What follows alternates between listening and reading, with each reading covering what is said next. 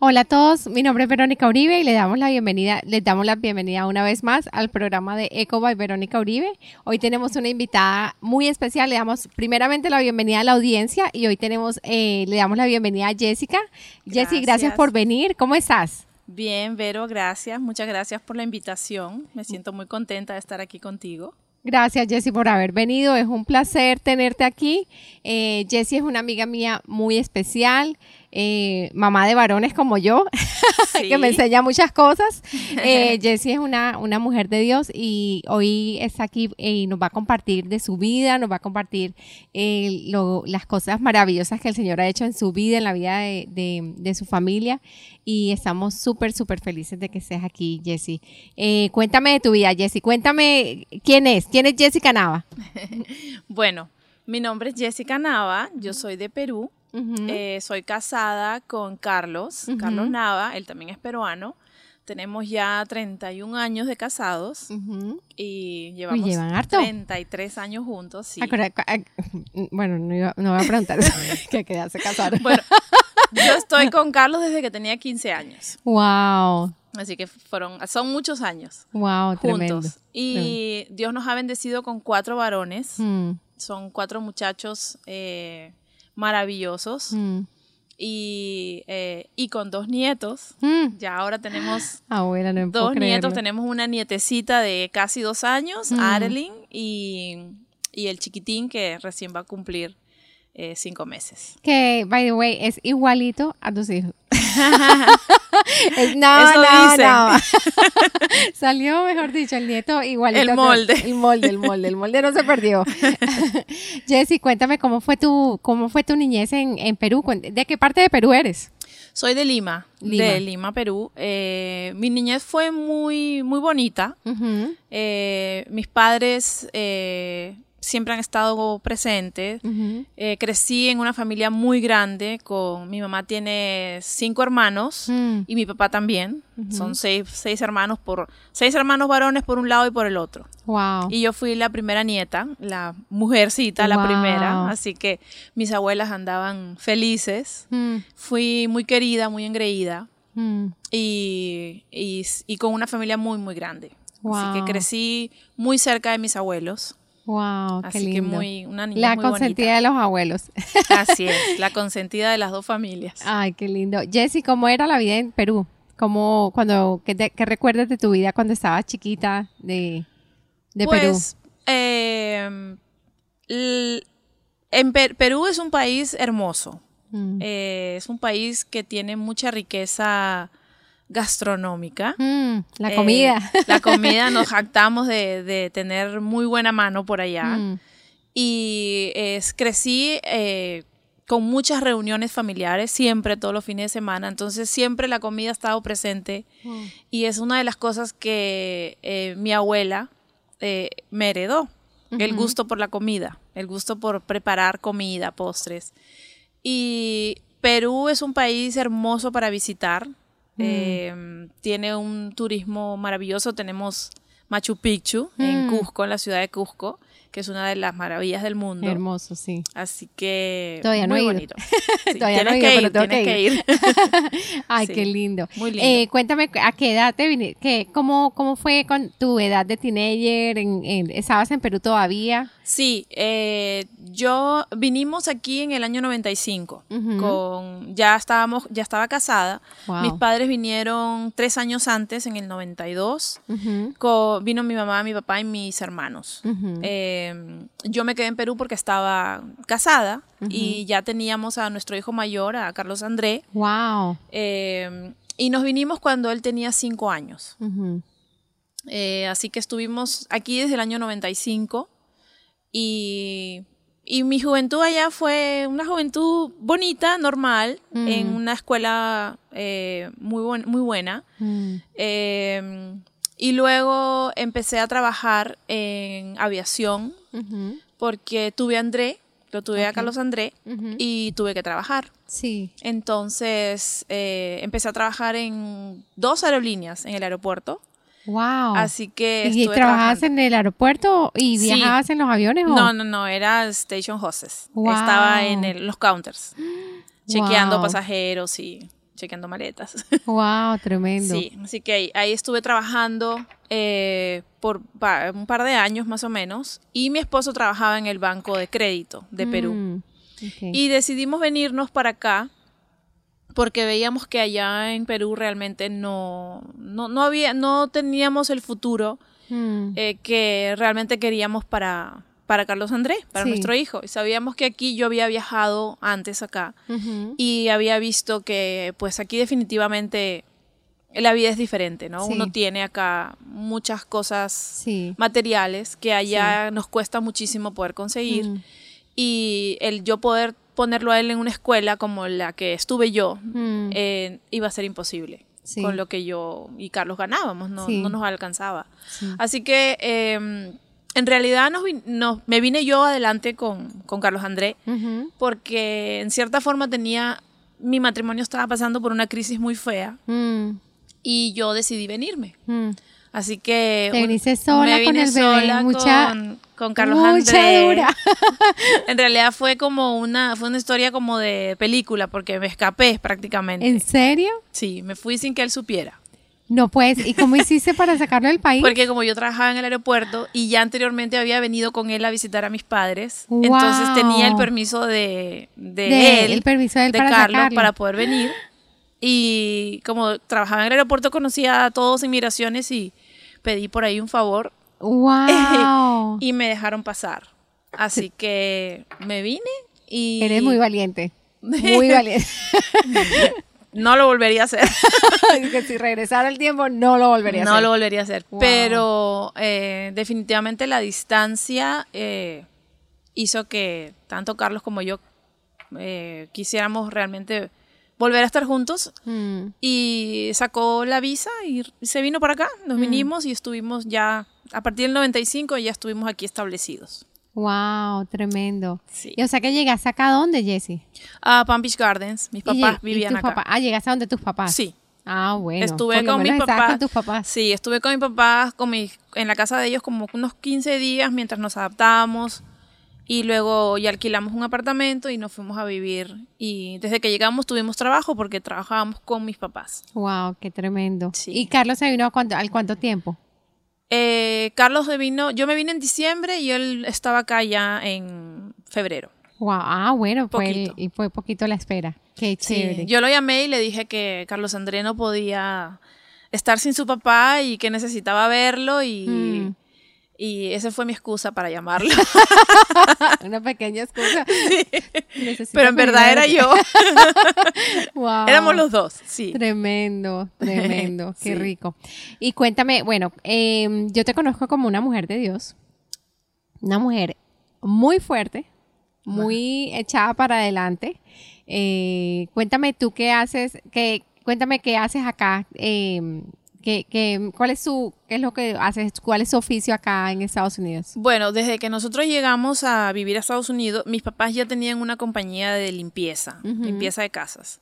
Y nosotros vinimos a trabajar con ellos. Ujú. Y luego, eh, no, ellos nos ayudaron para que nos independizáramos. Ujú. Entonces, con el paso del tiempo fuimos creciendo eh, y llegó un momento en que eh, ya yo nos independizamos nosotros Ujú. y al final pasaron muchas cosas, mis papás eh, se separaron, Mm. mi papá se fue a vivir a Perú y me vendió la parte del negocio de él. Ok. Y con el paso del tiempo, poquito tiempo luego, nos juntamos con mi mamá y con mi hermana Ujú. y formamos una compañía que es Sigan Family Services Ujú. y nosotros brindamos servicio eh, residencial y comercial, Ay, qué chévere. servicio de limpieza. Qué rico. Y trabajas con tu mamá, con tu hermana. Trabajo con mi mamá, con mi hermana, con mi esposo Qué rico. No, espectacular. y hemos roto ese ese mito de que la familia no familia y negocio no funcionan, pues gracias a Dios Ha funcionado. funciona. Qué lindo, qué Así lindo. es. Jessie, ¿qué significa siga? Siga es, mi mamá se llama Silvia Gallardo. Entonces, Siga es sí de. Silvia, De Silvia. y Ga- de Gallardo. Oh, ok, En. Family Services. En familia. Wow, Sí. qué lindo, qué Así lindo. Eh, Jessie, cuéntame cuándo, em, cuéntame tu historia, cuándo conociste al Señor. Mm. Bueno, eh, En el año 2003, nosotros, como te estaba contando, llegamos aquí y tratamos de, volver nuevamente a, salir adelante como matrimonio. Mm. Y las cosas empezaron a funcionar bien hasta un tiempito en el que, no sé cómo, llegaron muchos amigos de Perú de Carlos. Mm. Y empezaron a ver, Carlos empezó a salir, y de repente empezamos a tener nuevamente problemas mm. y ya llegamos a un punto en que estábamos hablando de divorcio. Mm. Y ya nosotros teníamos tres, tres hijos. Ya eh, cuando tenía tres. Sí. Wow. Eh, que dicho ese paso, no te dije los nombres de mis hijos. Sí, faltan los nombres. ¿Y cuántos años se llevan? Que esa es una cosa muy importante. Carlos André tiene 30 mm. y él es el que es casado con Jessie, una muchacha Hermosa. Es mi hija también, maravillosa. Ella es americana de padres cubanos y ellos tienen dos bebés, eh, Arelyn y Jackson. Mm. Y Derek tiene 23, mm. eh, Brandon tiene 18 y Christian, que fue una sorpresa de Dios. una sorpresa. una sorpresa. De la edad de Tomás. sí, Eso llegó. de 10 años, no, no lo esperábamos, pero, pero ahí está. Dios tenía un propósito para, cada siete años. Bueno, fueron siete, cuatro y siete. siete. Wow, qué tremendo, qué tremendo. Entonces, em, eh, tenías, ya tenías tus tres hijos y comenzaron a ver.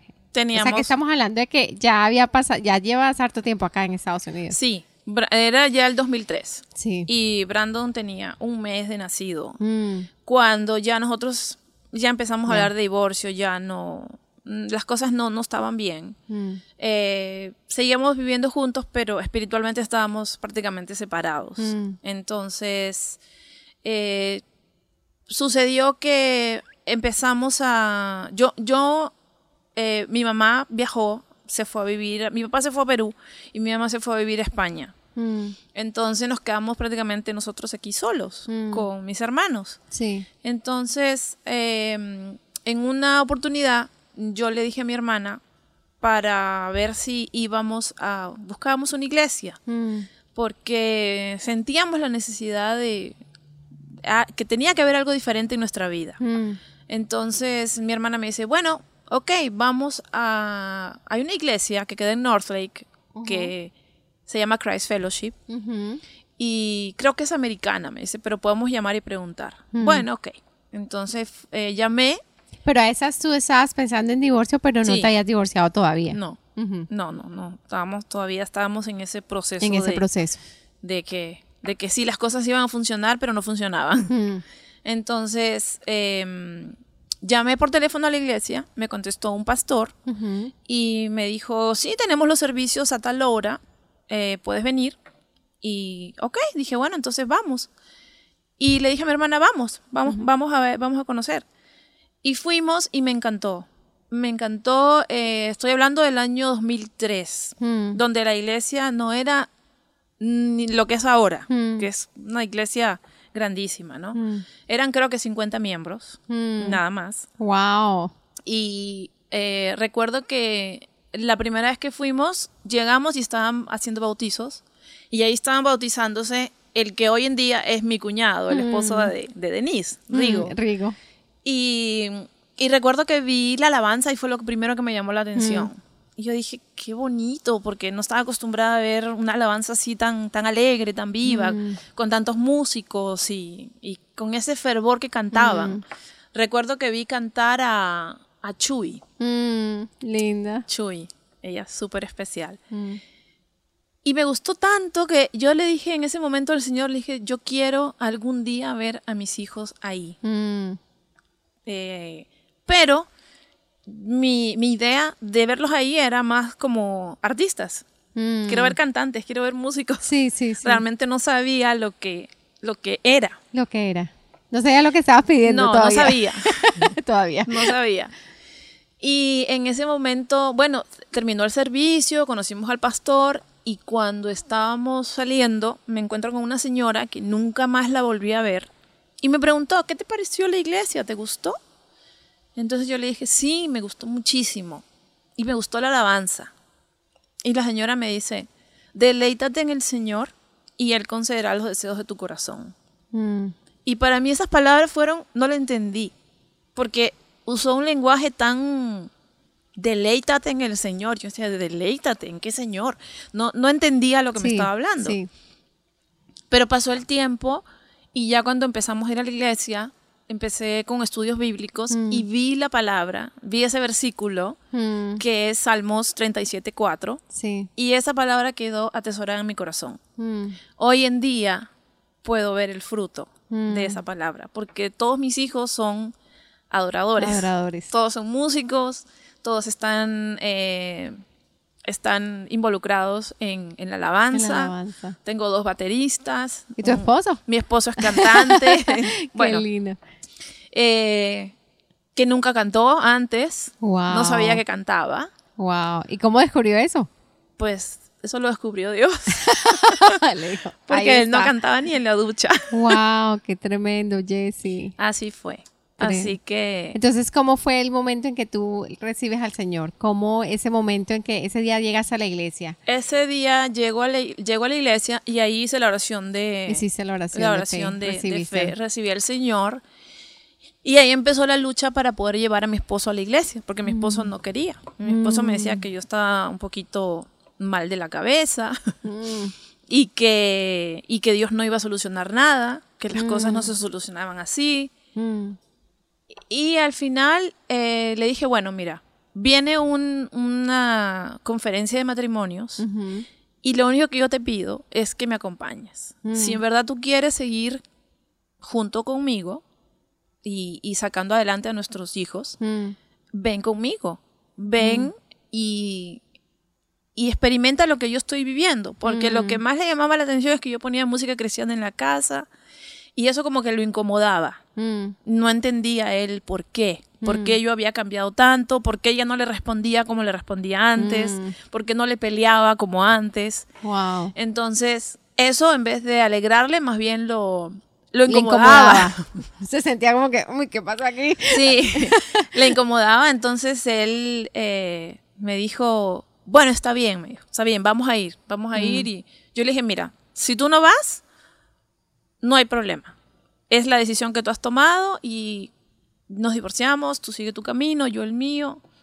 Y ahí tú vas a poder seguir viendo a tus niños porque Carlos tenía una cosa que era una, un maravilloso padre. Mm, Eh, y eso creo que era lo que más me, me dolía Mm. de que el matrimonio se, se perdiera. mm, Porque yo sabía la falta grande que iba a ser Para los niños. para los niños. Sí, y sí. todos varones Sí. necesitaban a su papá. Sí, sí. Pero eh, definitivamente Dios tenía un plan especial para nosotros. Mm, Y toda la semana anterior al- a la conferencia, cualquier cosa que yo decía, ya no voy, me decía. Y después, ok, vamos. Y luego, ya no voy.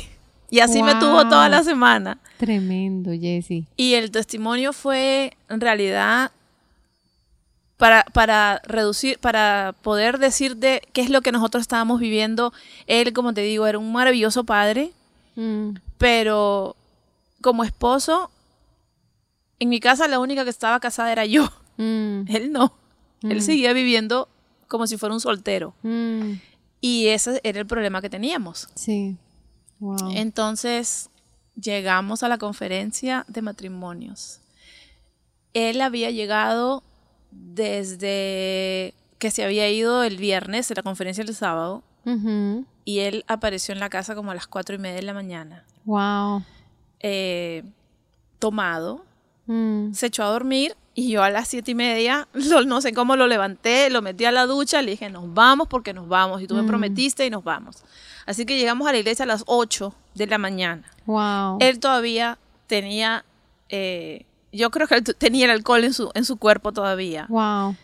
Y lo, primer, lo único que me decía era, si alguien se acerca y me dice algo, yo me paro y me voy. Mm, O si alguien me habla algo eh, de la Virgen, yo me paro y me voy. mm, Yo le decía, nadie te va a decir nada, no te preocupes. mm. Y así, eh, me acuerdo que vino un pastor argentino, muy cómico él. Hizo, habló de una manera graciosísima. Ay, qué lindo. Y él escuchaba y escuchaba. Y ya eran como las diez y media de la mañana y yo empecé a notar que él se puso frío, frío, frío, frío. Y se puso pálido, muy pálido. Y ya después hicieron el llamado y empezó a ver gente que lloraba, esposos que se arrodillaban, que pedían mm. perdón. Y ahí él, en algún momento él te podrá contar su testimonio, mm. pero él dice que literalmente él sintió que Dios le quitaba un velo de los ojos. Wow. Y él empezó a ver todo lo mal que él se había portado y el daño mm. que había hecho. Y me pidió perdón y aceptó al Señor. Y desde ahí nuestra vida fue completamente wow. otra. Desde ese día. Desde ese día. Wow, tremendo. Desde ese día. Desde ese, desde ese día el Señor quitó todas las amistades negativas, todo aquello que realmente traía cosas negativas a nuestra vida mm. y nos dio una, familia nueva. Amigos nuevos, pastores que nos ayudaron, que nos guiaron, mm. Mucha gente que estuvo con nosotros mm. y, nos ayudó, nos ayudó a conocer de la palabra. Y así fue como llegamos a los caminos del Señor. Wow, qué tremendo, Jesse. Tremendo porque de verdad que yo he escuchado tantos testimonios de parejas que es un proceso, no es de que llegaron a un sitio, o sea, eh, llegaron en el momento que era ustedes, el Señor tenía un plan para ustedes, pero hay gente que no. Es un journey, es un camino que tiene que recorrer y no dura un día, dura meses y años a veces. Exacto. Inclusive hay mujeres que llevan 20, 30 años con sus esposos y el esposo todavía eh, no se ha hecho el milagro. Pero gloria a Dios que, pasó de esa manera, Jessie. Tremendo. Tremendo. Jessie, ¿hay alguna, alguna? Obviamente que eso es una algo bien duro que tú viviste, porque yo me imagino la agonía tuya antes de, antes de la conferencia o durante la conferencia o mientras que tú te viniste para acá, o sea, todo ese tiempo de, eh, agonía, eh, me imagino que fue súper, súper tenaz. ¿Hay, una, ¿Hay alguna tribulación, Jessy, que tú nos quieras compartir? Pues, además de, de, eso que pasó en el matrimonio, ¿hay algo que tú nos quieras compartir eh, en ese día? Algo que tú quieras que tengas en tu corazón que quieras compartirnos. Tribulación, creo que nosotros hemos tenido, después de conocer al Señor, mm. dos tribulaciones muy duras, mm. que ha sido el, nuestro hijo mayor, Carlos André, él mm. casi muere porque le dio peritonitis y estuvo 10 días em, en el hospital. Em, toda la parte pélvica se le llenó de, de pus, mm. eh, eh, se reventó el apéndice. Wow. Y al, después que lo operaron, no, no, no lo drenaron. ¿Y cómo supieron que estaba enfermo? ¿Cómo terminó en el hospital? Él tenía mucho dolor, tenía mucho mm. dolor, mucho dolor, lo llevamos al hospital y eh, me dijeron que era simplemente un, un virus. No era nada más que un virus. Wow. Un, cólico, un, un, un, flu estomacal. Regresamos a casa, le dieron unas medicinas que le calmaron bastante el dolor y a los dos días ya él no podía más con el dolor. No podía ni, ni echarse. Wow. Y regresamos al hospital y en ese momento él tenía ya 21 años mm. y él estaba teniendo una situación difícil porque nosotros llegamos a este país, como te contaba, en el 95 y desde mm. ese momento no tuvimos nosotros legalidad. Mm. Entonces, cuando él estaba ya para graduarse y que tenía que sacar su licencia, mm. me pidió su número de Social Security y yo le dije, no lo tienes. Y él me dijo, pero ¿cómo no tengo? Le dije, no, no tienes porque no tenemos documentos y tuve que explicarle lo que era el estar indocumentado. Lo significaba, sí. Exacto. Entonces, para él desde ahí fue una lucha muy grande porque él fue siempre un estudiante con honores, mm. tenía invitaciones para universidades y lamentablemente no, no lo pudo, mm. no, no, pudo él realmente escoger a dónde ir, a pesar que tenía muchas puertas abiertas. Mm. Pero em, entonces cuando él ya estaba sirviendo en la iglesia, porque él desde los 13 años está yendo a la iglesia, y él es baterista, entonces él estaba tocando la batería en los servicios y, y de repente llegó al hospital y se puso mal. Mm. Entonces la gente llegaba, oraban, pedían, eh, venían gente a orar por él Y él no reaccionaba, él, no, él estaba mal, él no, le tuvieron, lo tuvieron que entubar Mm. para poder drenar todo lo que tenía en el estómago y él no se levantaba. Entonces los doctores estaban súper preocupados y los doctores me dijeron, eh, si él no empieza a caminar, si él no se empieza a mover, no, yo, yo no te puedo dar esperanza de que él se mejore. Él Mm. tiene que, me- tiene que poner de su parte. Y entonces yo hablé con él, le dije, tú tienes que poner de tu parte, tienes que ser fuerte, tienes que levantarte, tú eres un muchacho atlético, Mm. deportista, entonces fuerte, tienes que levantarte. Y él me decía, no puedo, no puedo, no puedo, no puedo con el dolor, no puedo. Y caminaba y se, y se movía y nada hacía efecto. Mm. Y un día, cuando ya lo entubaron, él me dice, mami, te voy a pedir un favor. Me dice, no quiero ver a nadie más, no quiero que nadie más venga a orar por mí, Mm. no quiero escucharte a ti orar más. Mm. No te das cuenta cómo estoy, no sé dónde está tu Dios, me dijo al que tú tanto le oras. Mm. Él no está, no está aquí. Y él venía con una situación dura porque los- no tenía documentos, la universidad no tenía licencia. Mm. Era para la edad de él una situación muy, muy dura. Mm. Y habían pasado ciertas situaciones en la iglesia donde personas muy cercanas a nosotros habían perdido sus, sus embarazos. Entonces él estaba muy confundido y él no entendía lo que pasaba. Mm. Y, y me dijo, no, no, no, no quiero que ores más. No quiero, no te quiero escuchar más pedirle a Dios nada. Y eso a mí me dolió muchísimo. Eso para mí fue como un, un puñal en el corazón. Mm. Y no le dije nada, lo dejé. Entonces al día siguiente le dije, mira, le dije Andrés, esto es lo último que te voy a decir. Ya los médicos, ya la ciencia, ya la medicina no puede hacer nada por ti. Mm. Si tú no volteas tus ojos a Dios, Mm. no sé qué va a ser de ti. Porque Él es el único que te puede, Él es el único que te dio vida y es el único que te puede dar vida Mm. para que tú sigas adelante.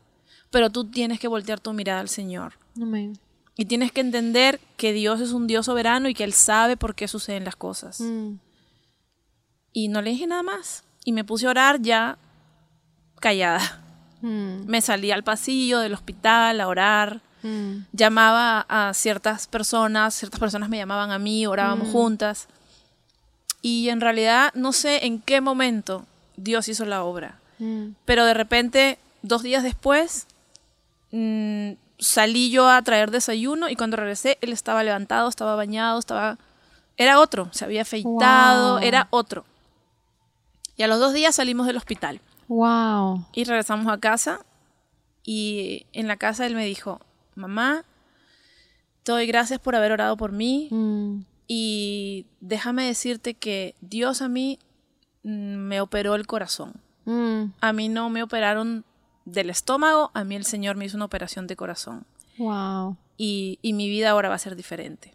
Wow. Qué tremendo. Así que eso, ese definitivamente ese testimonio es para, para la gloria y la honra de Dios. Amén. Y desde ese día él fue otra persona, completamente diferente.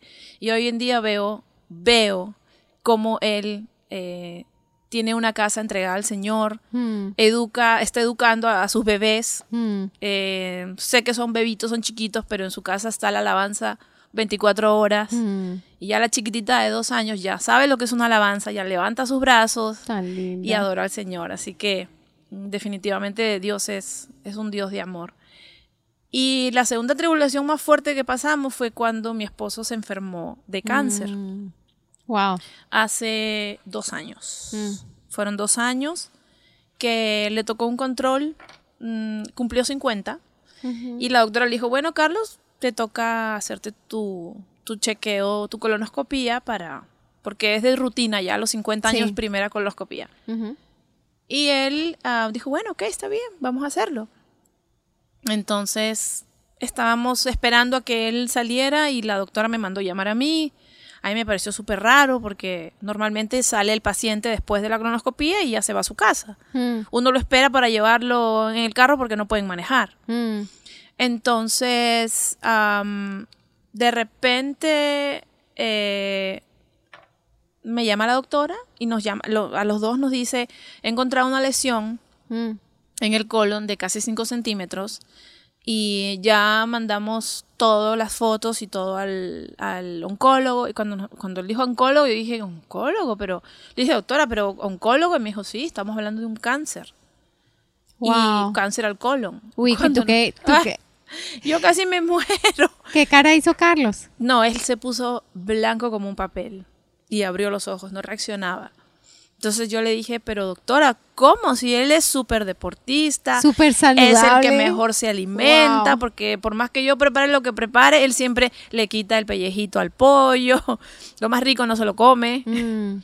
Y entonces dije, pero ¿cómo? O sea, no, no ha tenido síntomas, no tenía ni un síntoma, no tenía absolutamente nada. Wow. Así que eso fue el 7 de marzo de hace dos años y el 19 mm. ya lo estaban operando. Y ya, gracias a Dios, no necesitó quimioterapia, sacaron, quitaron todo, le quitaron creo que como 12 centímetros de colon.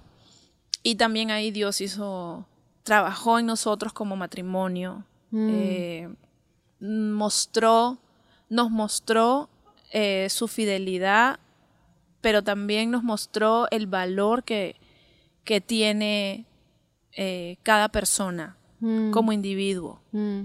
Porque a veces nos enfocamos en otras cosas, en cosas materiales. Eh, nosotros en ese, justo en ese proceso estábamos comprando nuestra casa. Mm. Y me acuerdo que desde el hospital, yo con la computadora mandando todos los documentos, la recatafila de documentos que te piden y, Carlos en el hospital. Entonces, y anterior a eso habíamos estado con discutiendo y no, que esta casa no, que esta casa sí, no, que muy chica, no, que muy grande, no, que no me gusta, no, que aquí, no, que allá. Y en mm. realidad, cuando pasó eso, nos dimos cuenta de que nada de eso es importante. Mm. Nada tiene, nada se compara al valor de la vida de, un, de una persona. De una persona. Y, y pensé en ese momento qué sería de mi vida, qué sería de mis hijos sin él. Mm. Y definitivamente mm, no podría ni, no podría ni imaginármelo. Mm. Sí, wow, Jessie, qué tremendo. Sí. ¿Y la recuperación fue bien? Durísima. De qué? ¿Durísima? Durísima. La recuperación fue muy, muy dolorosa. Muy dolorosa. Pero Carlos es un hombre fuerte y él se pudo levantar. En una semana ya estaba en la casa, ya estaba caminando, ya estaba recuperado, perdió muchas libras, sí, obviamente, porque no podía comer nada por muchos mm. días, pero ahora está como si nada. Ya. Como si nada, además de todo que siempre que nosotros lo vemos en la alabanza, ah, sí. con Carlos decimos, ay señor, parece como de 30 años. no me lo digas a mí. No come años. Qué hombre más come años. que hay que preguntarle que, claro que yo sé que Carlos se cuida, mejor dicho, él va al gimnasio todos los días y todo, ¿verdad? Él va al gimnasio, sí. Y es súper, come súper bien y todo, no, yo le digo a Carlos, tenemos que seguir esos pasos porque... sí. Sí, qué lindo, qué lindo, se ven una pareja súper joven y abuelos, yo decía, no puede ser, no puede Gracias a Dios, sí, y es, y es, es difícil haber tenido yo tenía 17 años cuando tuve a mi primer hijo mm.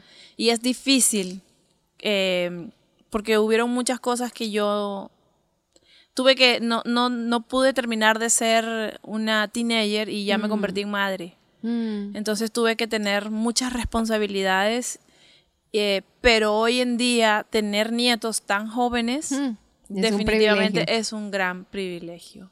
Wow, es lo mejor que nos puede haber pasado. Y nuestra primera nieta, mujercita. Divina. Después de cuatro varones. Después de cuatro varones. Yo le digo a Matías todo el tiempo, yo sé que yo voy a tener nietas. sí. yo le digo todo el tiempo, yo sé que yo voy a tener, el Señor me va a bendecir con muchas nietas. Sí, así, así va a ser, claro que sí. Sí.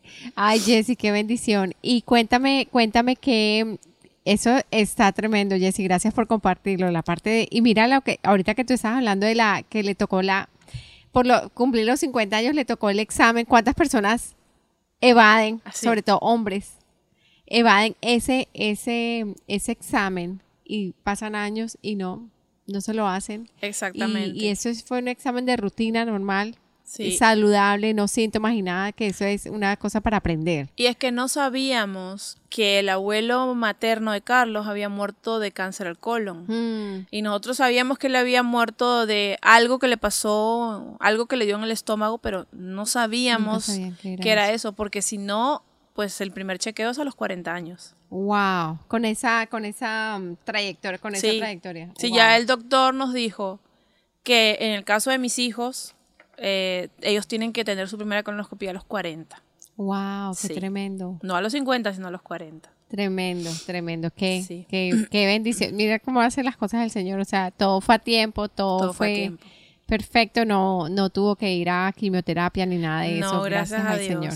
Qué bendición. Sí. Jessy, cuéntame, eh, ahorita, gracias por contarme, contarse de, tu, de tus hijos, hermosos todos, eh, tu esposo ya, mejor dicho, gracias al Señor, todos están felices con sus nietos. Eh, cuéntame, ¿qué te apasiona, Jessie? ¿Qué te apasiona? ¿Qué, ¿Qué, te mantiene las baterías cargadas todos los días? Que yo te veo que tú trabajas y te mueves y estás aquí, estás allá, abuela, hijos, eh, estás en todo. Sí. Sirves en la iglesia, con los Sirvo matrimonios. en la iglesia, sí. Eh, sirves en la iglesia también con las mujeres. Servimos con las mujeres. Yo tengo un grupo de Sisterhood con un, grupo de muchachas maravillosas. Mm. Tú las conoces, hemos venido aquí. sí. Hemos venido a los workshops que has tenido. Sí, sí, la pasamos delicioso. Súper rico, no, La pasamos un tiempo bien hermoso. Y, eh, y también servimos con mi, mi esposo, también sirve en alabanza y nosotros juntos servimos en el Ministerio de Parejas tenemos un grupo que nos reuníamos antes los viernes para estudiar la palabra y tenemos muchos años sirviendo en el ministerio de parejas. Eh, por eso digo que Dios es increíble, porque nosotros de venir de una crisis tan, tan fea mm. de matrimonio, mm. el Señor nos llama para servir en matrimonios. Mm. Y, y fue no sé, porque estoy emocionada. lágrimas, lágrimas, lágrimas de, emoción. De, emoción, de alegría. O de nervios, porque las cámaras no. y, el Señor es tan maravilloso que nos llamó a servir en los matrimonios. Mm. Y mm, al principio, bueno, el Señor definitivamente Él te equipa. Mm. Él, te, te llama y te equipa para que puedas tú servir de testimonio y ayudar a otras parejas a que mm. también puedan restaurar sus matrimonios, levantar sus matrimonios. Y definitivamente los primeros años no fueron fáciles porque habían muchas heridas eh, que necesitaban ser sanadas. Mm. Pero Dios se encarga de hacer eso. Mm. Y muchas personas a veces dicen, no, yo me voy a separar o yo no puedo seguir casada porque, porque ya no lo amo. Mm. Pero en realidad eh, aprendimos que el amar es una decisión. Así es. No es un sentimiento. Mm. Entonces tú tienes que entregarle todo a Dios y Dios hace la obra. Y Él mm. restauró nuestro matrimonio, Él sanó nuestras heridas, em, porque en realidad la crisis matrimonial no solamente es porque una persona está fallando, en realidad somos dos. Mm. Y Carlos tenía un área en la que él estaba fallando, pero yo también tenía un área en la que yo fallaba. Mm. Y yo vengo de una familia matriarcal. Mi mm. mamá es... Mi, cuñado le puso de, cariño la matriarca. Entonces... Eh, fuerte. Es fuerte, fuerte, dominante, de, decisiones, de tomar decisiones. Entonces, eh, eso es algo que también yo he tenido que aprender a, ceder, mm. porque pues eh, cuando nosotros llegamos al, al Señor, llegamos con una maleta llena de costumbres mm. y de cosas que vemos. Mm. Yo vi cómo era el matrimonio de mis padres y Carlos vio el matrimonio de los suyos. Mm. Y cada uno viene trayendo lo que considera que es bueno. Qué bueno, sí. Y también lo que es malo, porque lo traemos, es como una cadena que traemos. Y a veces pensamos que lo bueno no es tan bueno como... Y lo hacemos y pensamos que estamos haciendo bien, pero no está bien. Exacto. Entonces... Cuando venimos al Señor y empezamos a aprender su palabra, Él nos enseña cómo es que Él eh, constituye el matrimonio Mm, y cuál es el rol del hombre y cuál es el rol de la mujer. mm, Y cuando nosotros empezamos a vivir un matrimonio en el Señor, eh, definitivamente las cosas cambian completamente. Y una de las cosas que a mí me impacta mucho, por lo menos en el caso de Carlos, es cómo él cambió y el ejemplo Mm. que él le da a mis hijos. mm. Y eso creo que, porque tú sabes que los hijos no siempre hacen lo que tú les dices, Mm, pero mayormente van a hacer lo que ellos ven. Así es. Y eso es lo que nosotros tratamos de, de hacer con nuestros hijos. Mm, Que ellos sigan ese ejemplo mm, y que vean que, que el centro de nuestra casa es, es el Señor Es el Señor. y, que, y que definitivamente somos lo que somos por Él. Amén. Entonces, eh, servimos, servimos al Señor en diferentes eh, ministerios. Diferentes áreas. Sí. Y tú me preguntaste cuál era mi pasión. ¿Cuál es tu pasión, Jessie? ¿Cuál es tu pasión? Mi pasión. Cuéntanos. Mi pasión es alimentar a mis hijos. Aparte de eso, Con cocina peruana. con cocina, Soy con el chef cocina. de mis hijos. Eh, yo no sabía cuál era mi pasión y yo pensaba que mi pasión era la cocina. Mm, Y después me di cuenta que mi pasión era la, re- la repostería, pero no en sí la repostería, sino es hacer galletas, mm, galletas decoradas. mm.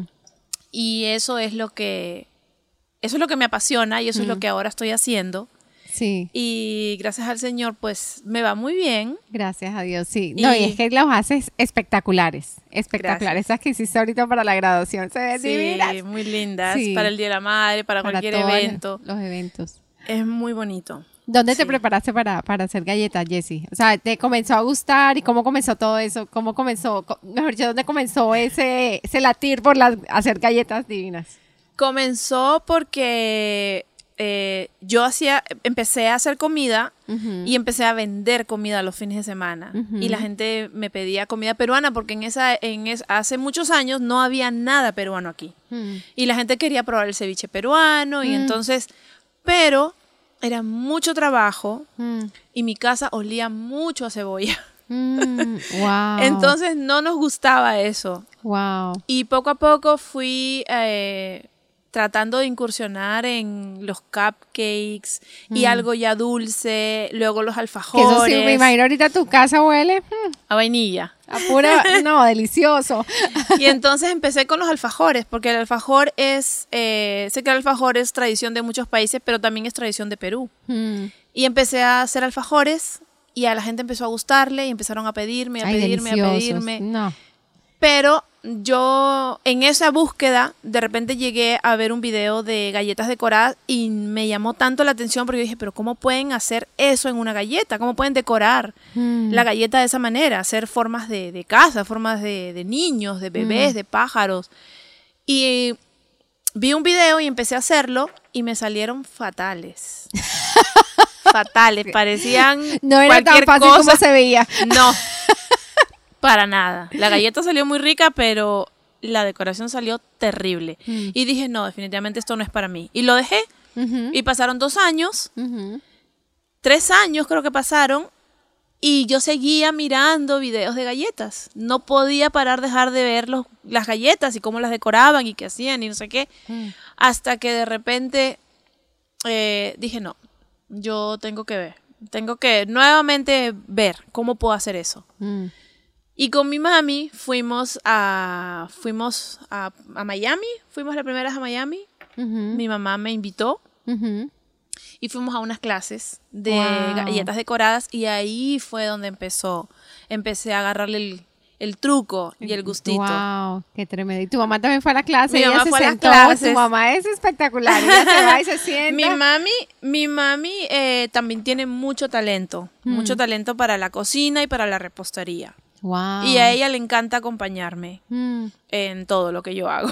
Ay, qué lindo. Y siempre está apoyándome y ella es, es, una- es un, gran, un gran apoyo. Qué lindo. Y, y ya empecé, empecé a equiparme, empecé a, a- a buscar un poco más, un poco más de información y definitivamente me di con una sorpresa grandísima porque el mundo de las galletas es impresionante lo que la gente puede hacer. Mm. Así que ¿Estás creando ahorita? No, cada vez que Sigo yo veo las aprendiendo. fotos, yo, no, es que te están quedando divinas, divinas. Sigo Cada vez que- aprendiendo. Que, va- ahorita los de las madres estaban espectaculares, Sí. todos, todas están divinas. Gracias. Tremendo. Tienes el talento ahí. Gracias. El talento ahí. eh, me en- gusta, me gusta lo que hago. Qué chévere. Jessy, cuéntame quién ha influenciado en tu vida, ¿Quién, qué persona ahorita se te viene a la mente que ha influenciado en tu vida y quién, de quién tú piensas que, que es unas personas que el Señor las envió y para hablar, hablarle a tu vida. ¿Quién, quién se te viene a la cabeza ahorita de... Eh, la primera persona que ha influenciado en mi vida eh, ha sido mi mamá, Mm, porque ella siempre me ha dado un ejemplo de fortaleza. mm, Ella es una de las personas que siempre está ahí, mm, la llamemos o no, ella está ahí. Mm, Podemos contar con ella. Y luego llegaron muchas personas que me enseñaron y me, me guiaron en el camino de, del Señor. mm, Y son personas que han influenciado porque han sido un ejemplo de mujeres de Dios, mm, eh, guerreras, gente que no se da por vencida, gente que conoce el Señor y sabe, tienen una fe tan grande y tan inquebrantable mm. que esas personas me enseñaron mucho Tremendo. a- para, para que yo también pudiera aprender a, a reclamar, a clamar Mm. eh, de todas las bendiciones que Dios tiene para, para nosotros. Qué lindo, qué lindo. Jessy, ¿qué me contaste lo que te apasiona? O sea, me encanta lo que estás haciendo ahorita y eso es como un se- era, era un hobby y ahorita se convirtió como, como un, una, una empresa ahí que está creciendo y Un creciendo. y small creciendo. business. Un small business que Sí. está cada vez, Sí. cada vez que pasa un evento, cada vez que viene un evento, cada Ah. se, se, se- mejor Sí. dicho, están espectaculares. ¿Cómo se llama? Dulce Dulce pas- pastry. Dulce pastries, ajá. Bueno, dulce, y en español es dulce pastries. Dulce pastries. dulce pastries. Sí. Jessy, si tú, si tú murieras en, en el día de hoy, si tú murieras Mm. ahora, Dios no lo permita. Dios no lo permita, si tú, si tú, si tu último día fuera ahora, ¿cómo quisieras ser recordada? Eh, primeramente me gustaría ser recordada como, como una buena madre, Mm, como una madre que dio todo. mm, Y, y todo porque hasta, lo, hasta la pasión que tengo, hasta en eso pienso en mis hijos, Mm. en poder darles algo más mm, y en darles un ejemplo de, de tenacidad, de fortaleza, de, Mm. de empuje, de no, no rendirse. mm, Y también me gustaría ser recordada como, como una mujer de influencia mm, con otras mujeres. mm. Lindo. Definitivamente em, el testimonio que uno tiene Mm, tiene que ser usado amén. para darle gloria a Dios y para que la gente pueda ver Mm, que sirvo a un Dios real mm, y que yo con mis propias fuerzas no hubiera podido llegar a donde he llegado, donde estoy, hablando de, de fe y de fortaleza en el. Señor. Y, y eso. Eso, Wow. quiero ser una influencia para Mm. otras mujeres. Wow, qué lindo, Jessy. Jessy, tú, ahorita eh, contándome tu testimonio y tu vida antes del Señor, ¿cómo, em, tú qué le dirías a una mujer que está ahorita pasando por lo que tú estabas pasando antes de ir a esa conferencia? Que si tú, transpórtate, transpórtate en el tiempo y recuérdate a ti esa semana de agonía, decir, lo tengo que llevar, o lo llevo, lo llevo. ¿Qué palabra tú le podrías decir a esa mujer que está en- ahorita en esa espera, en esa agonía, Sí. que es, ete- o sea, que en- estando en esa posición, pienso que sería eterno. Yo también recibí al Señor, al yo recibí al Señor primero y mi esposo también llegó a los pies del Señor como a los dos meses. No fue una espera que uno dice años, meses, no. Sí. Pero, ¿qué tú le dirías a esa mujer que está esperando? Bueno, lo primero que le diría es que no tire la toalla. Mm, Que por más que vea lo que, lo que vea, mm, eh, siempre hay algo más Mm. detrás de todo eso. Cuando yo estaba en crisis matrimonial, yo recuerdo que tomé la decisión de divorciarme Mm. Y fue mi mamá, por eso digo que ella es una mujer de influencia también. Mm. Mi mamá no conocía al Señor en esa época, Mm. eh, pero ella me dijo algo que hizo que yo eh, me retrocediera en mi decisión. Mm. Ella me dijo, por más que tú veas lo que tú veas, pon en una balanza quién es tu esposo Mm. y decide después si en verdad tú quieres dejarlo y quieres dejar a tus hijos Mm. sin su papá. Mm. Porque por más que, que igual vaya a seguir viendo al papá, Mm. no es lo mismo Sí, que no esté presente en casa. Y yo recuerdo que cuando yo estaba en esa crisis, yo ya en un tiempo de desesperación me arrodillé antes de llegar a la iglesia y llorando le dije, Dios, si tú de verdad existes. Si en verdad eres real, porque yo no conocía a ese Dios. Mm. Yo sabía que había un Dios, pero me imaginaba estilo Santa Claus. Mm. Y yo decía, Señor, le dije, Señor, si tú en verdad existes, Mm. lo único que yo te pido es que no permitas que mis hijos pasen por lo que mis hermanos y yo tuvimos que pasar con el divorcio de mis padres. Porque yo vi cómo mi familia se destruyó Mm. Por, por el divorcio. Sí, sí. Y porque el divorcio trae demasiadas, demasiadas eh, secuelas. Mm. Muchas cosas afectan. Mm. Y eso es lo único que yo le pedí a Dios. Que mis hijos no sufrieran, No pasaran no por pasaran por eso. eso. Wow. Y definitivamente am, Dios es un Dios real, Mm. más real de lo que nosotros nos podemos imaginar. Mm. Wow. Que le, que le, te- me encanta eso, que no te rindas, no, No te, te rindas, rindas. no te rindas. No te rindas y no te dejes llevar por los sentimientos. Mm. No te dejes llevar por, por lo que tu corazón, el corazón es engañoso, Mm.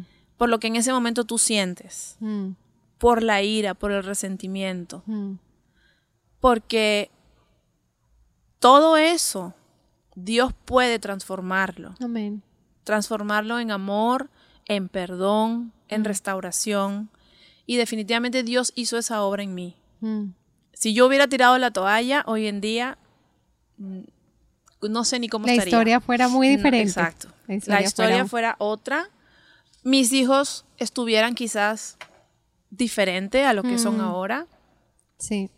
No sé dónde estaría yo, no sé dónde estaría mi esposo. Mm. Y definitivamente no, no hay vuelta atrás. Así es, así es, qué bonito, Jessy, gracias por Sí. compartir. A mí también me, cuando ahorita que tú estabas hablando de eso, de que en la espera, en la espera, cuando yo- nosotros llegamos a los pies del Señor también estábamos en esa, en ese proceso de nos separamos, nos separamos, Sí. nos separamos. Y también me recuerdo un día que mi papá me sentó y ya yo estaba, dije, hasta aquí fue.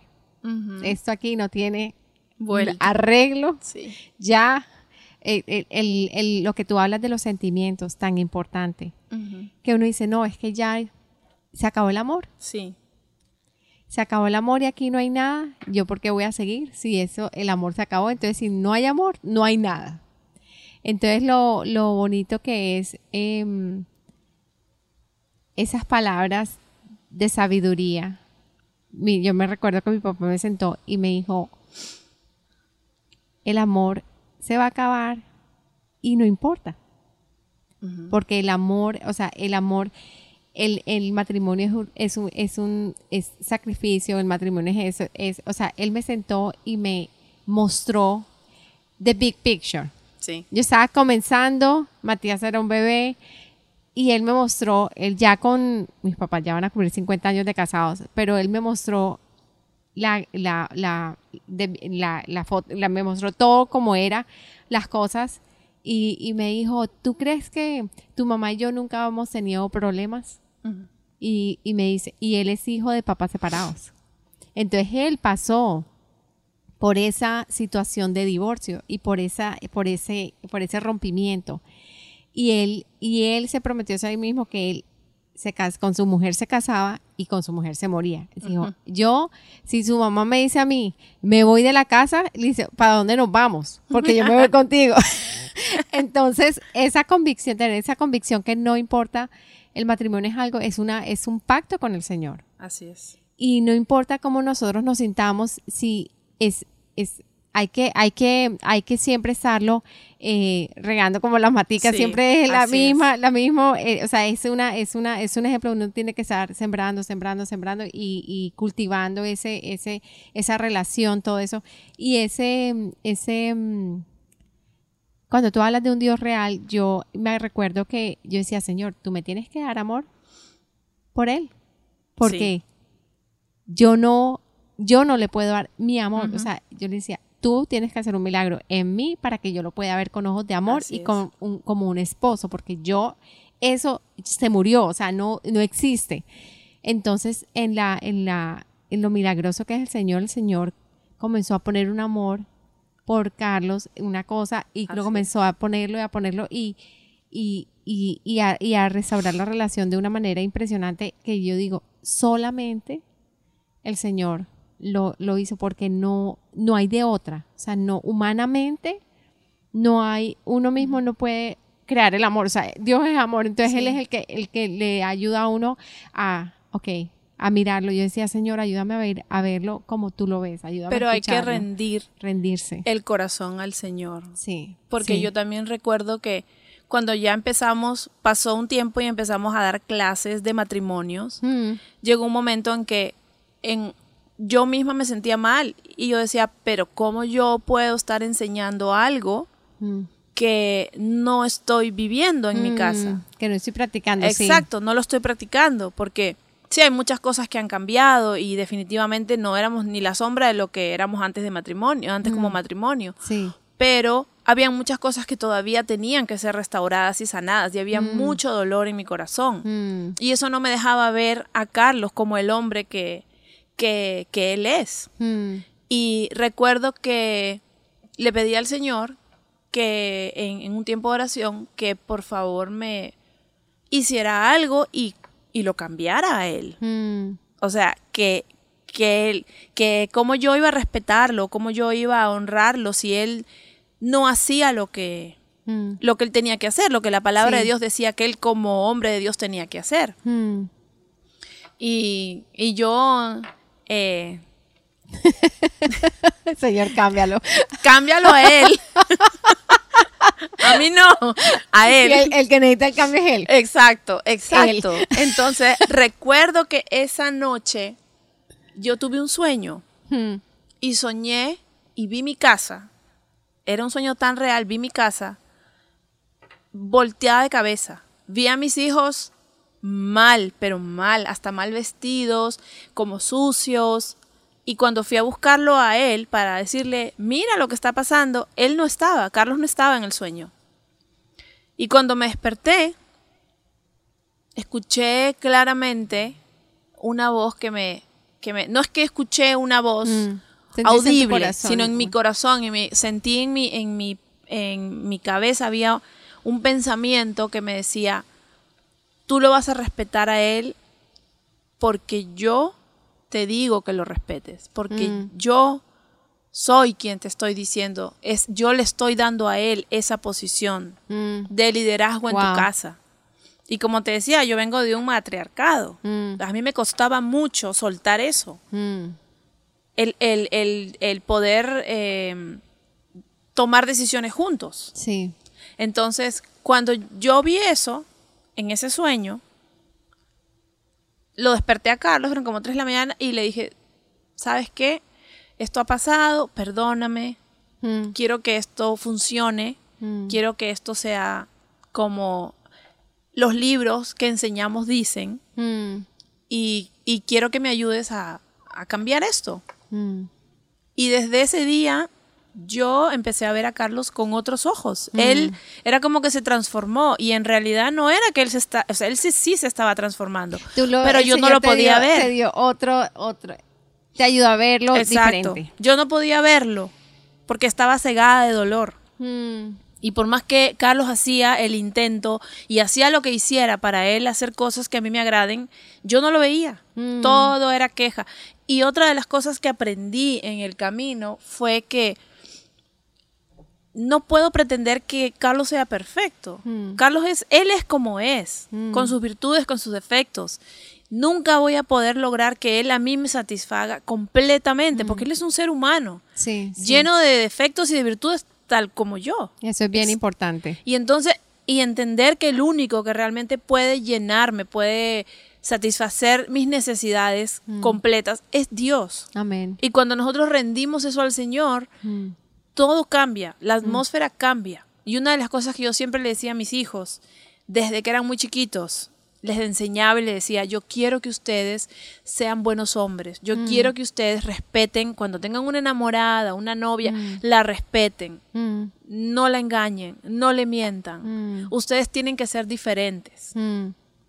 porque así tienen que ser. No, obviamente en ese entonces no había Dios, Mm. pero yo les decía eso. Sí, sí. Y ellos han crecido porque por lo menos el mayor ha visto muchas, muchas situaciones entre nosotros Mm. y ha escuchado muchas cosas. Mm. Pero el, el haber visto el cambio en el matrimonio Mm. ha, ha hecho de que él tenga un matrimonio diferente. Y, y también Derek, que tiene 23 años y ya él está también, tiene, tiene una enamorada. Eh, y también su relación es una relación especial. Mm. Tienen cuatro años juntos y ellos de verdad que son una, una pareja muy, muy hermosa. Mm. Y eso definitivamente es porque, porque Dios está.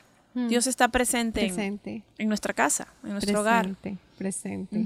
Y Brandon ahora ya se va a graduar, se gradúa. Brandon ya se gradúa de high school. compañero ya. de Mati. Sí, amigo de Mati. Amigo de Matías. Él se gradúa ya, ya mañana terminan las clases Mm. y eh, ya fue aceptado en Southeastern University. Qué Él va, a empezar las clases ahora en, en el fall Mm. y estamos muy contentos. Qué chévere. Él ¿Qué va a estudiar Brandon?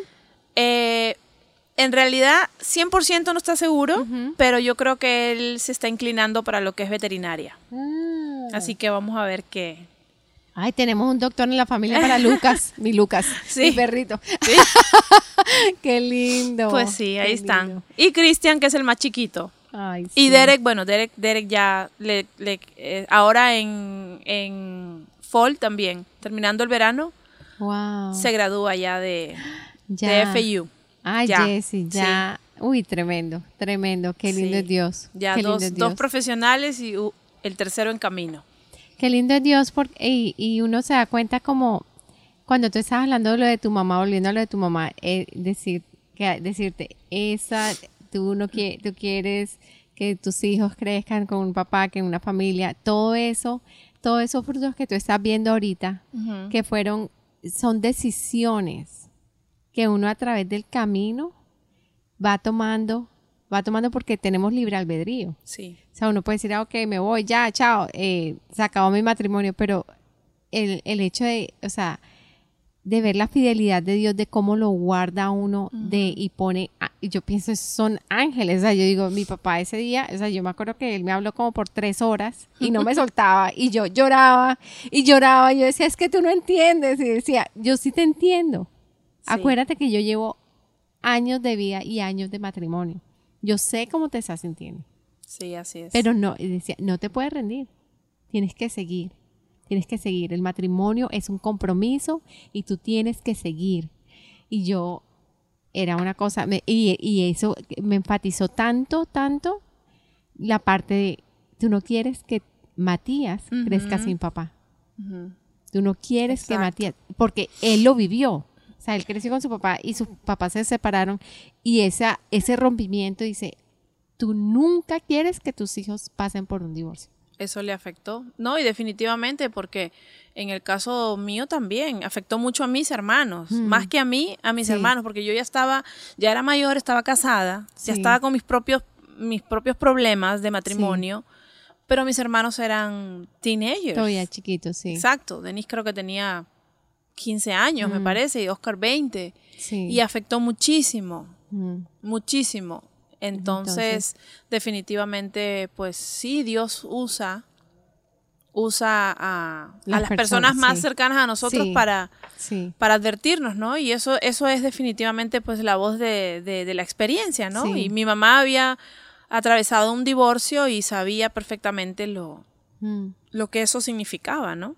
Tremendo, tremendo. De, gracias a Dios por esas personas que, que se atreven a hablarle a uno y a jalarle las orejas. Sí, sí, sí, claro que sí. y sobre todo que la otra cosa que es mi oración constante, yo le pido, Señor, que yo le pido, Señor, háblame.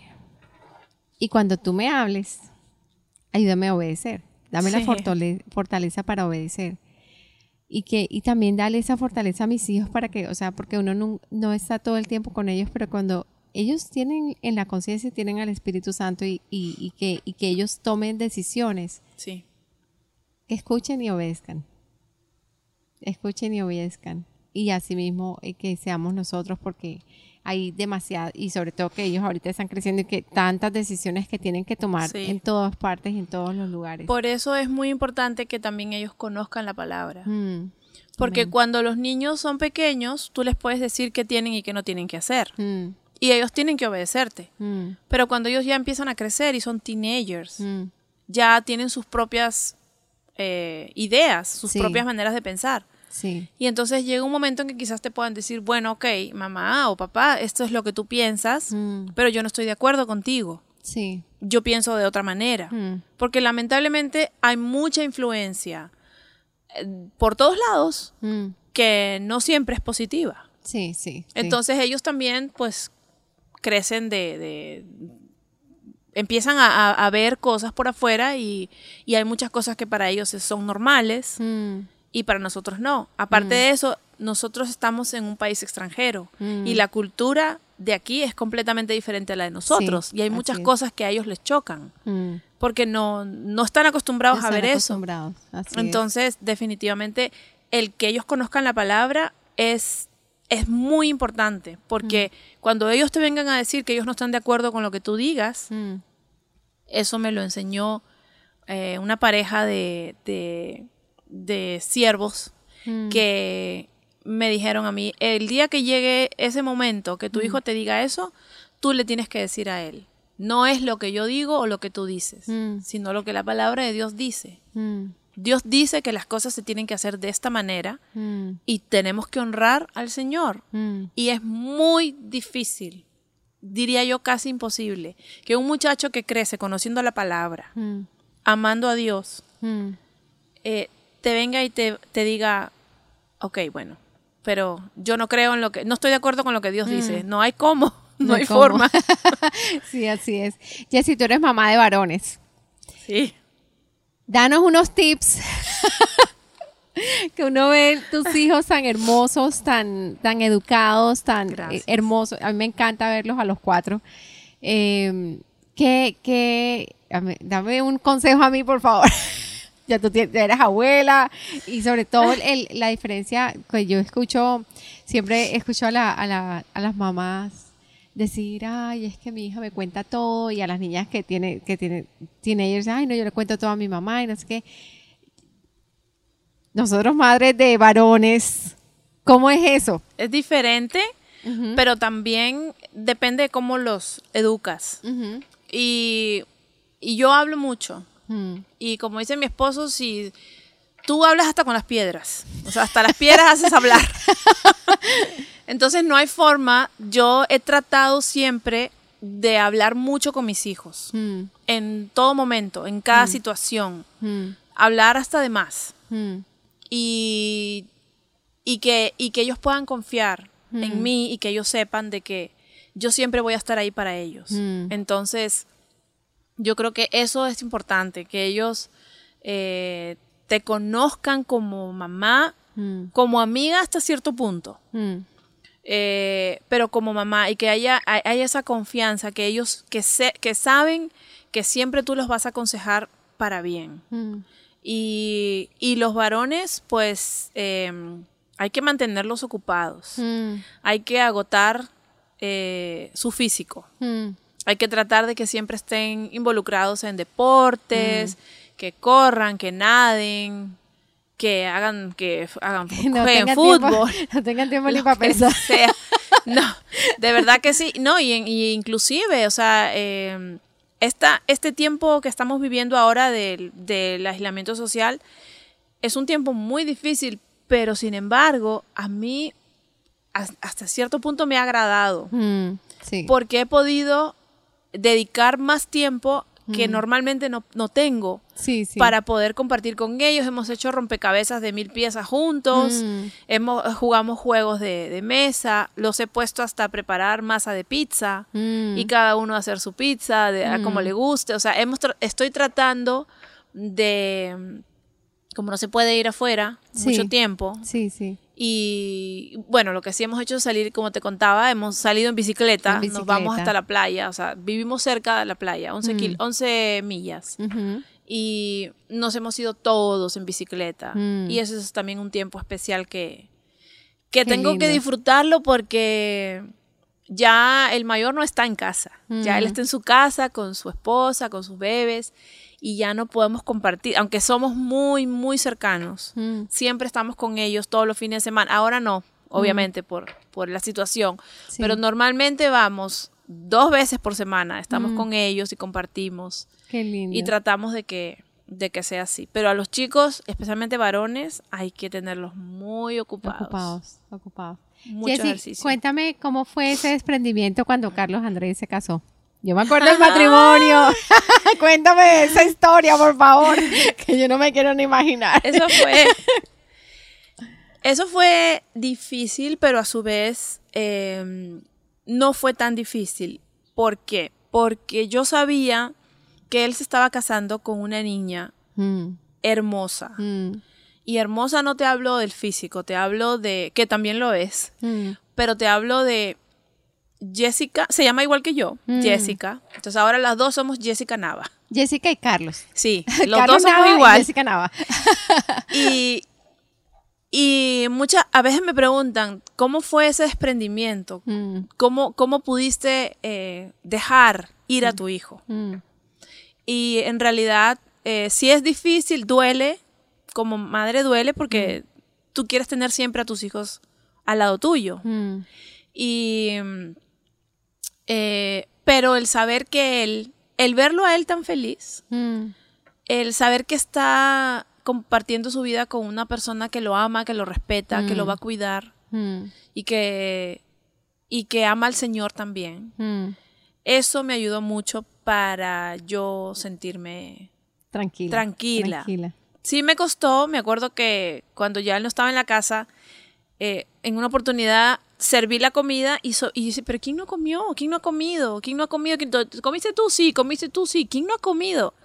Ya me había acostumbrado a que siempre habían seis platos. Mm. Y estaba ese sexto plato ahí. Me acuerdo que ese día sí lloré. Ay, no. Ese día sí me dolió.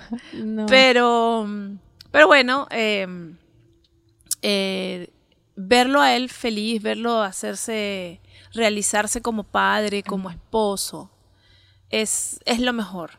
Lo mejor que, que, le puede pasar a uno como madre, es lo mejor. Sí, sí. hay, una buena esposa. Hay muchas cosas que... Mm, yo lo único que le pido al Señor, yo oro. Mm. Oro por mis nueras. Mm. Tengo otra que está en camino. Ya está por ahí. Yo veo que ya... Bueno, eh, Derek pues tiene bastante tiempo con, con Nelly. Mm. Noelia, ella se llama Noelia, pero le dicen Nelly. Es una muchacha hermosa de Dios. Y ella, em, y yo veo que esa relación está yendo, se está poniendo seria. Mm. Entonces, eh, también oro mucho. Lo importante, trato de ser una, yo trato, por lo menos con Jessica, que ya, ya es mi nuera, mm. trato de ser una, una, una mamá o una, suena feo suegra, ¿no? Mm. Una mamá em, que, que, la, que la ayude, que la apoye como mamá. Mm. No quiero ser una suegra, no quiero mm. ser esa etiqueta que nuestro pastor ha puesto a las suegras. Antes me reía mucho de sus chistes, ahora no me gustan para nada. Ya, yo se lo he dicho, no me gustan. Mamá de tu nuera. Así es. Entonces, quiero... ¿Y qué, ¿De qué está hablando? ¿Qué suegra es Alan? yo, no, yo no soy suegra, soy mamá. Soy mamá, sí. Entonces, yo quiero... Y eso es lo que quiero ver en ella, verla, verla como una hija, apoyarla como una hija. Mm. Y en realidad yo como, como mamá, eh, no, no me importa mucho que, que ellas sepan cocinar, lavar, planchar. Mm. No me importa eso, porque eso se aprende. Yo cuando vine al matrimonio yo no sabía nada de eso. Mm, Yo tampoco. Ni, ni en Colombia nunca ni había Exacto, yo mi cama. Exactamente, ni tendido mi cama. Entonces, eh, nosotros siempre teníamos ayuda en la casa. Sí, sí. Eso no es importante, aunque mucha gente dice, ay, porque no saben lavar, no saben planchar. que ¿Qué no, eso no importa? está preparada para el matrimonio porque no sabe. Yo, mm, Eso se aprende. todavía estoy aprendiendo a cocinar. Jessica, necesito clases. y Carlos dice, amén. Sí, sí. Ahí, ahí seguramente Sí, que sí. nos va a decir amén. Pero Sí. lo más importante, yo creo que es el corazón de, de esa hija Mm, que viene a ser parte de tu familia. mm, Y recibirla así, con los brazos abiertos como mamá. mm. Y cuando tú ves a tu hijo feliz, todo está feliz. Todo está feliz. Así Todo es. todo es felicidad. Eso Así es lo es. único importante. Sí, y no, y uno lo puede ver en Carlos que esa, esa, esa parejita es divina, me encanta. Son Porque hermosos. se- siempre están felices, Sí. siempre están Sí. súper, o sea, se nota que... que Se o aman sea, mucho. Sí, sí, qué lindo, qué Sí. lindo. Es una gran bendición Sí. verlos, verlos y, y ver ahorita con sus hijitos. Con sus son- repollitos. Son divinos. Son hermosos, sí. Y, y qué te iba a decir yo, bueno, y entonces, ¿cómo, y cómo, cómo fue cuando él te contó, mami, me voy a casar? Mm. ¿Qué pasó ahí? Eh, él se casó de 23 años. Mm, Él, esa fue otra historia, otra historia difícil, porque cuando él estaba terminando su carrera, eh, no habíamos logrado tener legalidad en este país. Mm. Y él me decía, bueno, ¿y ahora qué hago con mi título de ingeniero civil? mm, Lo colgamos en la pared y ¿qué? ¿Me voy a hacer qué? mm, Porque no, ni siquiera podía hacer sus prácticas preprofesionales. Wow. Porque sin documentos no, no puedes. Eh, y me acuerdo que él estaba, ya estaba de novio con Jess, de enamorado con Jess. mm, Y, y él me dijo, mami, nosotros hemos conversado con Jessica. Yo inclusive hablé con la mamá de Jessica. mm, Y, y nosotros nos vamos, nos queremos casar. mm, Entonces, para mí fue, fue difícil porque el matrimonio es para siempre. No, no, la No hay vuelta atrás. No hay vuelta atrás. Y nosotros la palabra divorcio la quitamos del diccionario por Mm. completo. No hay. Esa palabra no existe. Entonces le dijimos, tú tienes que pensar bien lo que tú quieres hacer. Mm. Esto no es una situación para solucionar eh, problemas legales. Mm, Tú te tienes que casar por amor. mm, Tú te tienes que casar porque ella es la mujer que Dios trajo para tu vida mm.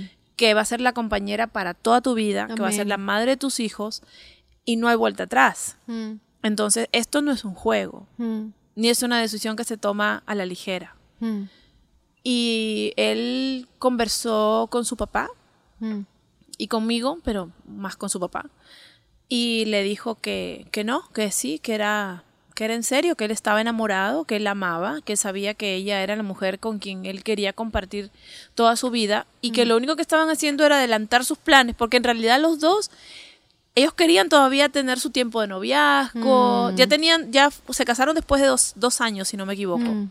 de estar de novios. Y, y, y, y tuvieron que adelantar sus, sus, sus planes para que también Carlos Andrés pudiera arreglar sus, sus De los documentos. documentos. Wow. Pero, pero definitivamente eso vino de Dios. Eso fue de Dios. Qué lindo, Sí. qué lindo. Y tú me dijiste que la- eso vino después de, de que él pasó por el- la cirugía de corazón. Sí. Por Qué esa lindo. cirugía. Ya Jessie estaba presente. Qué lindo. Ella estuvo en el hospital. Era, Mm. era, recién estaban saliendo cuando, cuando pasó eso. Mm, Y, y de ahí ya ellos, eh, pasó, pasó el tiempo, pasaron los meses, estuvieron juntos, tomaron la decisión y después se casaron. qué lindo. Después ya se casaron. Qué hermoso testimonio, Jessy. De Sí. verdad que me, me encanta escuchar lo que Dios hace eh, y todo el fruto de los años de, de, perseverancia en el Señor, todo el fruto de los años, ya lo, ya lo puedes ver en tus hijos, lo puedes ver en tus nietos, puedes ver la fidelidad de Dios y cómo, cómo el Señor los ha guardado de tantas cosas y, y me encanta. Gracias por compartirlo.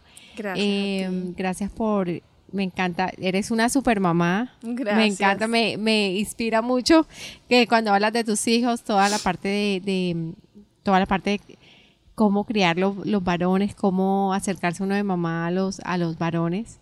Eh, me encanta todo eso y te doy gracias por estar aquí, Jessie. Eh, ¿Tú quieres añadir algo eh, en la conversación? ¿Quieres, ¿Quieres decir algo más? ¿Algún mensaje que tengas en tu corazón para, no sé, ¿quieres, quieres, ¿quieres hablar algo más? Em, yo mm, lo único que quisiera es eh, compartir eh, al Jesús mm. que vive en mí, el que nos, nos salvó, mm.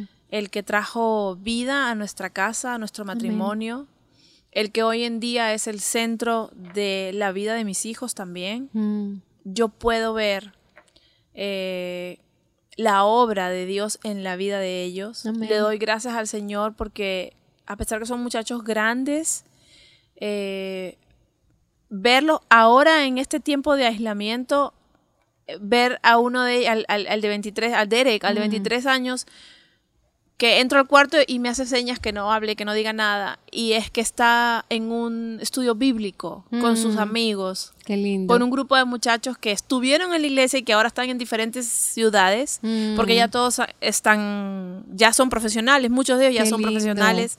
Y se siguen, se siguen comunicando. Y ver ese fruto, ver cómo eh, Dios es tan real en la vida de nosotros y cómo nos cuida, nos protege. No estamos eh, libres de que nos pase nada, mm. porque vivimos en un mundo imperfecto, mm. pero tenemos un Dios que está siempre cuidándonos. Y lo más importante es no salir de ese paraguas mm. que Dios pone sobre nuestras vidas. Amén. Para que las cosas en verdad nos vaya bien. Amén. Y podamos estar podemos estar bien. Amén. ¿Tú quieres orar por esas personas que están escuchando en ese momento y que quieren, quieren conocer a ese Jesús que tú conoces? Claro ¿Quieres que sí. eh, guiarnos en una oración? Toma el liderazgo y, yo, yo estoy aquí sin estar, yo toma el liderazgo ahorita. Bueno, todas las personas que nos están escuchando ahora, eh, lo más importante, mm. lo más importante es reconocer que el Señor es, es su Salvador, y voy a hacer una oración para que todo aquello que quiera tener a ese Jesús que tenemos nosotras, em, lo haga conmigo. Entonces, em, Señor Jesús, Señor Jesús, te doy gracias. Te doy gracias por tu sacrificio en la cruz. Por tu sacrificio en la cruz. Te doy gracias por tu vida, porque tú rendiste tu, vida, para salvarnos del pecado, Señor. Amén. Yo reconozco que tú eres eh, el Hijo de Dios, que tú viniste a este mundo y que moriste por nosotros para salvarnos del pecado y darnos vida eterna, Señor. Yo te pido que tú perdones mis pecados, Señor. Te pido, Señor, que tú entres a reinar en mi vida. Que tú estés presente en, mi vida, en cada situación, en cada decisión que yo tome. Yo declaro que tú eres el rey de mi corazón. Yo declaro que tú eres eh, mi salvador, Señor. A partir del día de hoy, entrego mi vida, entrego todo lo que yo soy y, te pido que vengas a reinar en mí, Señor. Gracias, te doy por, eh, por, este momento, por este tiempo especial. y declaro que mi vida no será igual, nunca más, a partir del día de hoy. Gracias te damos, Señor, en el nombre de Cristo. Amén. Amén. Gracias, Jessy. Gracias. Gracias a ti. Le damos gracias a la audiencia. Em, eh, fue un placer haberte tenido en el día de hoy, Jessy. Eh, gracias. Esperamos que pronto venga tu esposo, tus claro que sí. Vamos a ver, vamos a ver más adelante. Que vengan todos. Que vengan todos eh, y, nos sigan dando testimonio del gran amor que el Señor tiene por nosotros. bueno, nos vemos entonces en el próximo programa y a la audiencia le decimos hasta luego y Que disfruten. Gracias. Hasta luego. Adiós.